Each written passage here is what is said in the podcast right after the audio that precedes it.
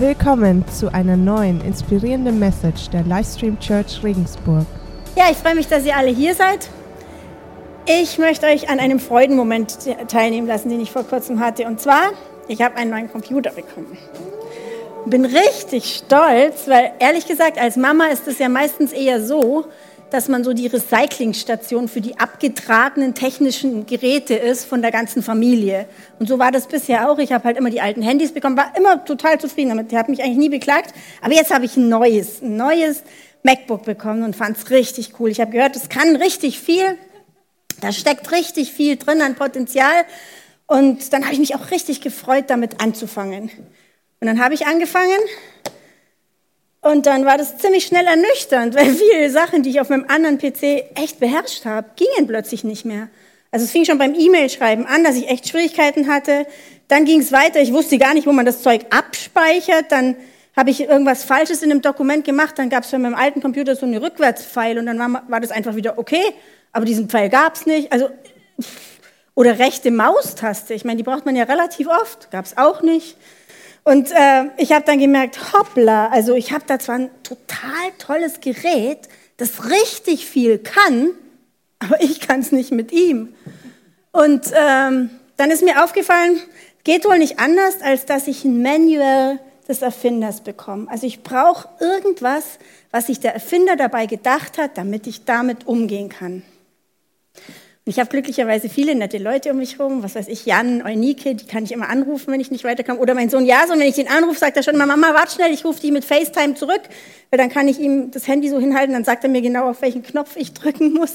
Also es läuft schon, ich komme auch immer tiefer. Aber was mir dann aufgefallen ist, ist, eigentlich ist es mit unserem Leben ganz genauso. Unser Leben ist ein total komplexes Gebilde, wo total viel Möglichkeiten drin stecken. Und wenn wir aber nicht die Instruktionen des Schöpfers haben, werden wir dieses Potenzial nie entfalten können. Und genau aus dem Grund habe ich euch heute eine Message mitgebracht über die Bibel, Worte Gottes. Ich glaube nämlich, dass die Bibel genau so ein Manual für uns sein möchte. Die Bibel möchte uns Gottes Ideen echt näher bringen. Wir sollen damit sein Wesen, alles kennenlernen, was er für uns vorbereitet hat und was er sich für uns erdacht hat. Und das ist gewaltig. Und zeitgleich zu meiner Apple-Kennenlernphase habe ich in meiner Bibel das Buch über Josia gelesen. Das ist ein Buch, das kommt bei den, also im Alten Testament vor, im zweiten Brief Könige. Und zwar Josia war einer der Könige, es war ja damals so, das Nordreich Israel war geteilt Nord- und Südreich, also Israel und Juda, und die hatten immer wieder Könige. Und ich meine, die haben halt ein paar Jahre regiert, ein paar Jahrzehnte, dann kam der nächste. Und das wird halt in diesem Buch der Könige so richtig nacheinander aufgezählt. Und fast immer steht, und der und der im Jahr so und so regierte so viele Jahre und er tat, was dem Herrn missfiel. Das stand bei fast allen. Nur ganz wenige ragen da heraus und einer davon ist der Josia. Und von dem habe ich euch ein bisschen, bisschen was mitgebracht. Es steht in 2. Könige 22,2. Josia tat, was dem Herrn gefiel. Und damit ragt er schon komplett aus den anderen raus. Er folgte in allem dem Beispiel seines Stammvaters David und ließ sich in keiner Weise vom rechten Weg abbringen. Und danach erfahren wir noch mehr über den Josia. Und interessanterweise war Folgendes, er wollte, dass man den Tempel wieder so richtig instand setzt, dass man da wieder alles restauriert und den richtig gut wiederherstellt. Und bei den Bauarbeiten haben die was gefunden. Und das lesen wir ein bisschen später. Und der Schreiber Schaffran, Schaffran fuhr fort. Der Priester Hilkia hat mir ein Buch gegeben. Das hat er nämlich im Tempel gefunden bei diesen Aufräumaktionen. Und Schaffran las dem König vor. Als der König hörte, was in dem Gesetzbuch geschrieben stand, zerriss er seine Kleider. Vielleicht wundert ihr euch darüber, aber das war damals so. Also damals haben die in Israel, wenn die bestürzt waren oder wenn die eine Trauer erlebt haben oder wenn die irgendwas Schreckliches erlebt haben, war der Ausdruck, die Kleider zu reißen. Machen wir hier Gott sei Dank nicht. Aber es zeigt einfach, er war total betroffen. Das, was er da gelesen hat, hat ihn total betroffen gemacht. Er hat ein Gesetzesbuch bekommen vom Alten Testament, von Gott geschrieben und was da drin stand, hat sich nicht mit dem gedeckt, wie er und sein Volk das Leben gelebt hat. Und das hat ihn total betroffen gemacht. Und was ich so cool an dem Josia finde, der ist da nicht zur Tagesordnung übergegangen, sondern der, der hat sofort darauf reagiert. Und das lesen wir weiter. Da steht nämlich dann, da rief der König die Ältesten in Juda und Jerusalem zusammen. Dann zog er mit ganz Juda und Jerusalem, mit den Priestern und den Propheten und dem ganzen Volk, vom einfachsten Mann bis zum vornehmsten, hinauf zum Haus des Herrn. Ich schätze mal, das war ein ziemlicher Aufwand, die alle zusammenzutrommeln, aber es war ihm total wichtig, dass es jeder hört, was er zu sagen hatte. Dort las der König, König ihnen das Buch vor, das, das Buch des Bundes vor, das im Haus des Herrn entdeckt worden war. Er nahm seinen Platz ein und erneuerte den Bund in der Gegenwart Gottes, Gegenwart des Herrn. Er gelobte dem Herrn zu gehorchen und seine Gebote, Vorschriften und Gesetze von ganzem Herzen und von ganzer Seele zu befolgen. Damit bestätigte er alle Bestimmungen des Bundes, die in dem Buch niedergelegt waren. Und auch das Volk gelobte, den Bund zu halten. Also der hat erkannt, da ist ein Missstand, aber er hat sofort reagiert. Er hat das mit allen geteilt und er wollte, dass er und sein ganzes Volk darauf reagieren. Und das gefällt mir, weil ich habe mich gefragt, boah, wie ist es bei mir, wenn ich was in der Bibel lese, wo ich merke, wow, da habe ich noch ziemlich viel Potenzial, das besser zu machen. Gehe ich dann zur Tagesordnung über oder bin ich echt betroffen und es passiert was in mir und ich, ich mache ich mach irgendwas? Also dieses sofortige Handeln fand ich total überwältigend. Weiß nicht, wie es euch geht. Und wenn du heute ganz neu hier bist oder vielleicht einfach auch überhaupt mal in eine Kirche reinschnupperst und mit dem Thema noch gar nichts zu tun hast, dann freu dich, dass du heute hier bist, weil ich glaube, das, was wir heute besprechen, nämlich über die Bibel zu reden, ist die Grundlage all unserer Hoffnung, all unserer Zuversicht, all unserer Freude. Das ist das Wichtigste, was du hören musst, wenn du dich diesem Thema näherst. Also lass dich einfach mal drauf ein, was, was ich euch heute alles so mitzugeben habe. Wie ist es bei euch, die ihr schon länger Christen seid? Glaubt ihr, dass die Bibel ganz persönlich zu euch spricht? Ihr könnt einfach mal Ja, Nein oder Quatsch oder schon, gell? Also da gibt es auch eine interessante Geschichte. Und zwar die französische Bibelgesellschaft, die hatte mal äh, in Paris in der Fußgängerzone einen Stand aufgebaut, wo sie Bibeln verteilt hat. Und dann kam so eine Gruppe Jugendlicher vorbei und die haben sich darüber total lustig gemacht. Ha, ihr, mit eurem tausend Jahre alten Buch, das interessiert doch keinen Mensch mehr. Das ist doch überhaupt nicht mehr aktuell. Das hat uns doch gar nichts zu sagen. Packt doch euer Zeug zusammen. Das ist nutzlos, was ihr hier macht. Dann ist der Missionar der, Bibelgesellschaft hingegangen und hat sich den Anführer von den Jugendlichen hergeholt und hat gesagt, weißt du, ich glaube sogar, dass die Bibel ganz persönlich zu dir spricht. Hat er gesagt, so ein Quatsch, gib mal her. Und dieser junge Mann hieß Philipp und dieser Philipp nahm dann praktisch die Bibel, schlug sie auf in Johannes 14, 9 und dann las er folgendes. Jesus spricht, so lange bin ich schon bei euch gewesen und du kennst mich nicht, Philippe. Dem ist total die Spucke im Hals stecken geblieben. Er war total von den Socken. Er ist kreidebleich geworden. Und wie die Geschichte weitergeht, weiß ich nicht. Aber was ich total interessant finde, ist, ich erlebe das auch ganz oft. Wenn ich die Bibel lese, also die nennt mich nicht beim Namen, Bettina gibt es da nicht drin. Aber wenn ich die Bibel lese, habe ich auch ganz oft das Gefühl, ich lese die einfach immer so von vorn nach hinten durch. Und immer wo ich gerade bin und ich lese das morgens und so oft passt es so genau in das, was ich gerade erlebe, dass ich einfach nur staunen kann, wie gut Gott ist und wie groß Gott echt ist und wie wichtig ihm jeder Einzelne von ist. Und tatsächlich glaube ich, dass die Bibel, wenn du sie aufrichtig und mit offenem Herzen liest, zu jedem Einzelnen von euch spricht. Und das ist echt überwältigend, wenn man das erlebt. Und ich glaube auch, dass umso öfter man die Bibel liest, umso mehr wird sie so zu einem richtigen Liebesbrief des Himmels. Erlebst du das schon so?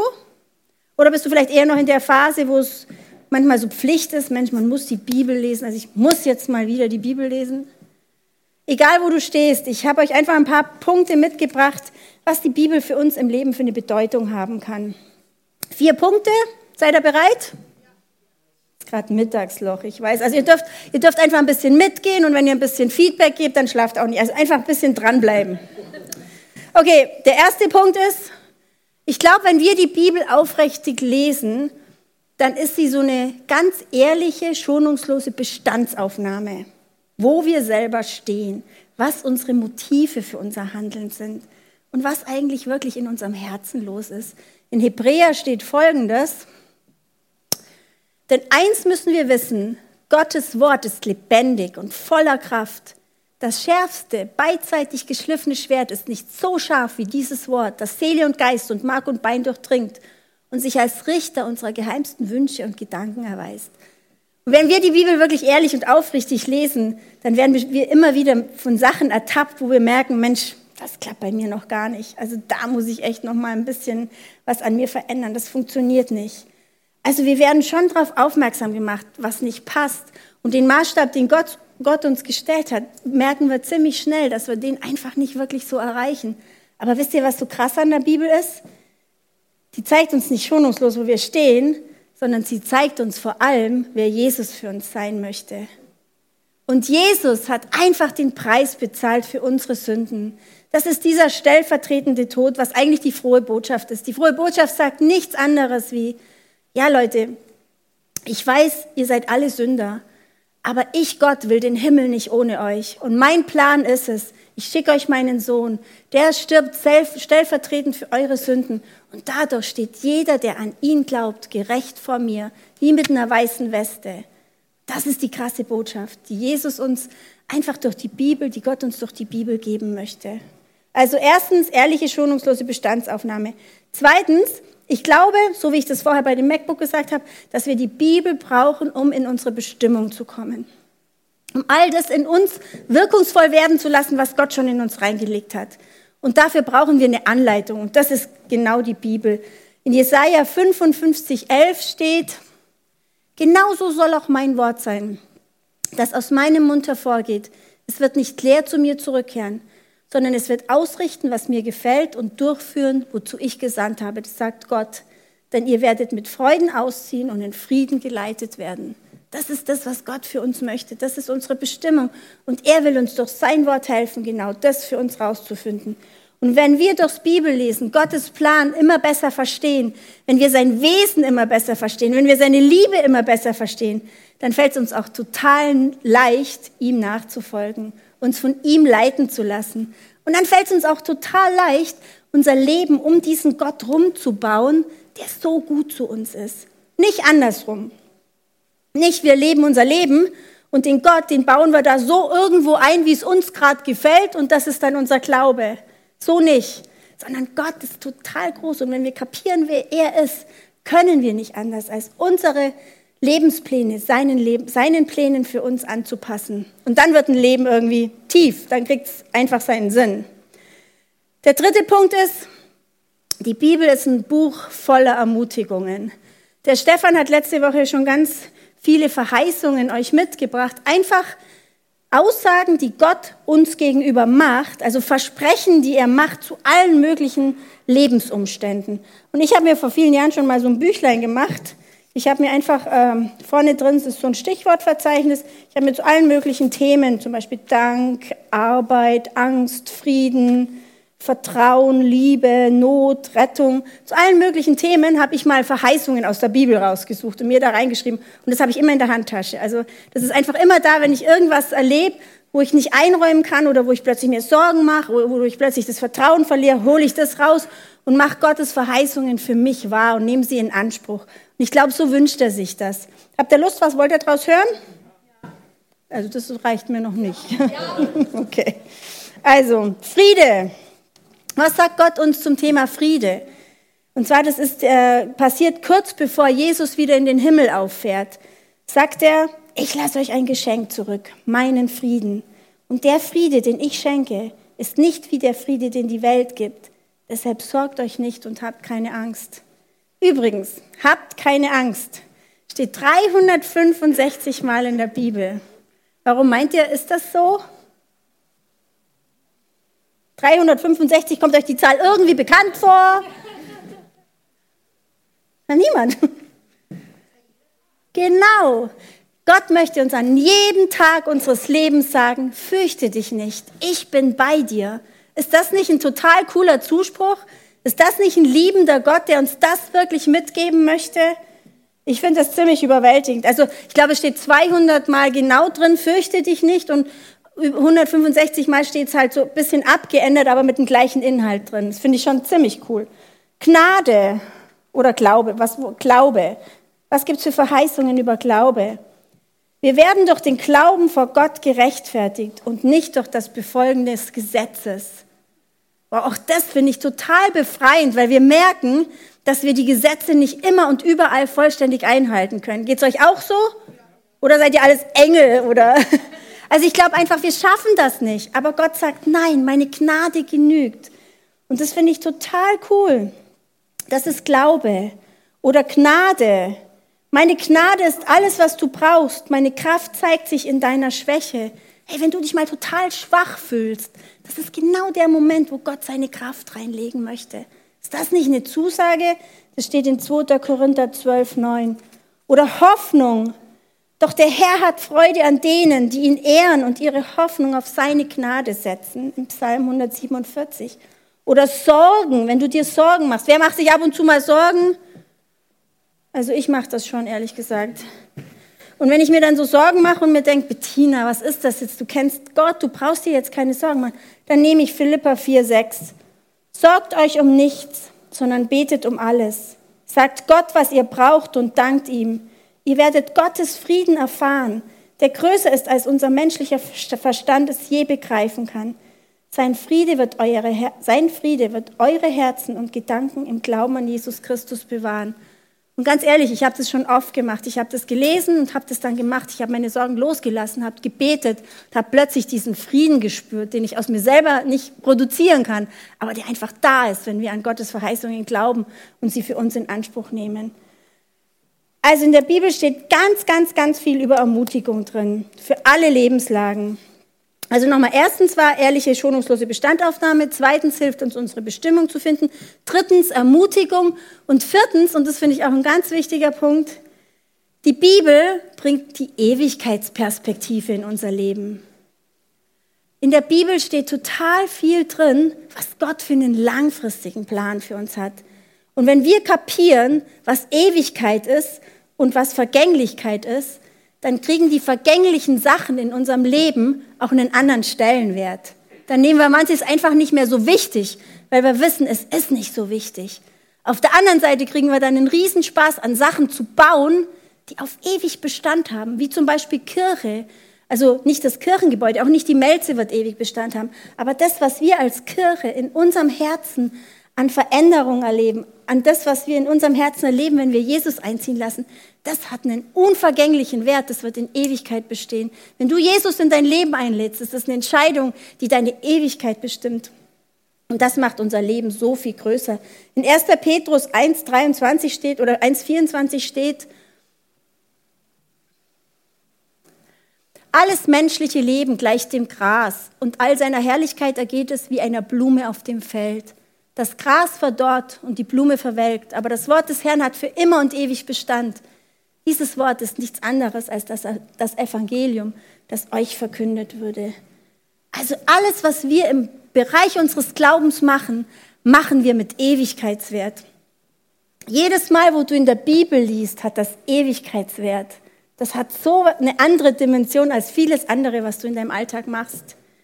Okay, worum geht's eigentlich? Warum habe ich die Message mitgebracht? Ich habe noch eine andere interessante Sache gelesen. Da ging es um den Schiffbruch im vorletzten Jahrhundert vor der Küste von Spanien. Leider sind die, alle Leute ertrunken, aber das ganze Schiffsgut hat ans Land gespült. Und unter diesem Schiffsgut war auch eine Bibel. Und in dieser Bibel stand vorne drin, so auf dem Deckblatt, M.R., also Initialen 1864 das erste Mal gelesen um der Bitte meiner Schwester Lotte willen. Das zweite Mal gelesen aus Angst um meiner Seele willen. Das dritte und all die anderen Male gelesen aus Liebe zu meinem Heiland Jesus Christus. Und ich kann das total bestätigen.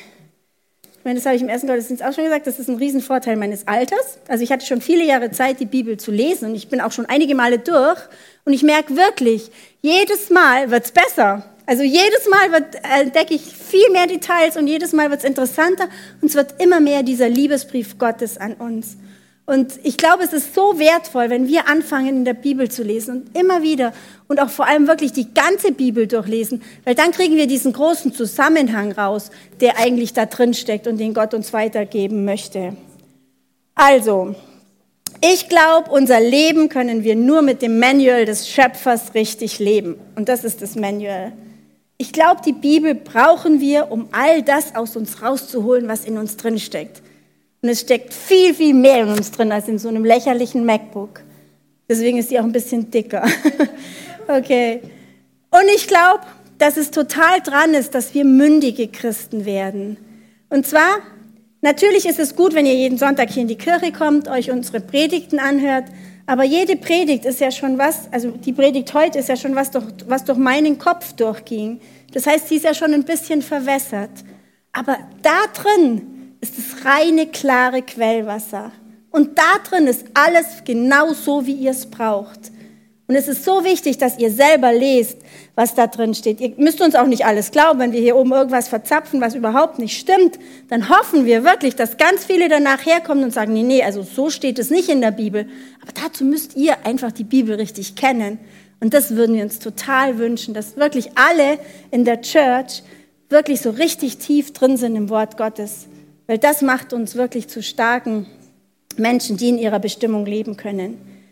Dann glaube ich, dass die Bibel auch die Ausrüstung ist, damit wir unseren Platz in der Gesellschaft einnehmen können.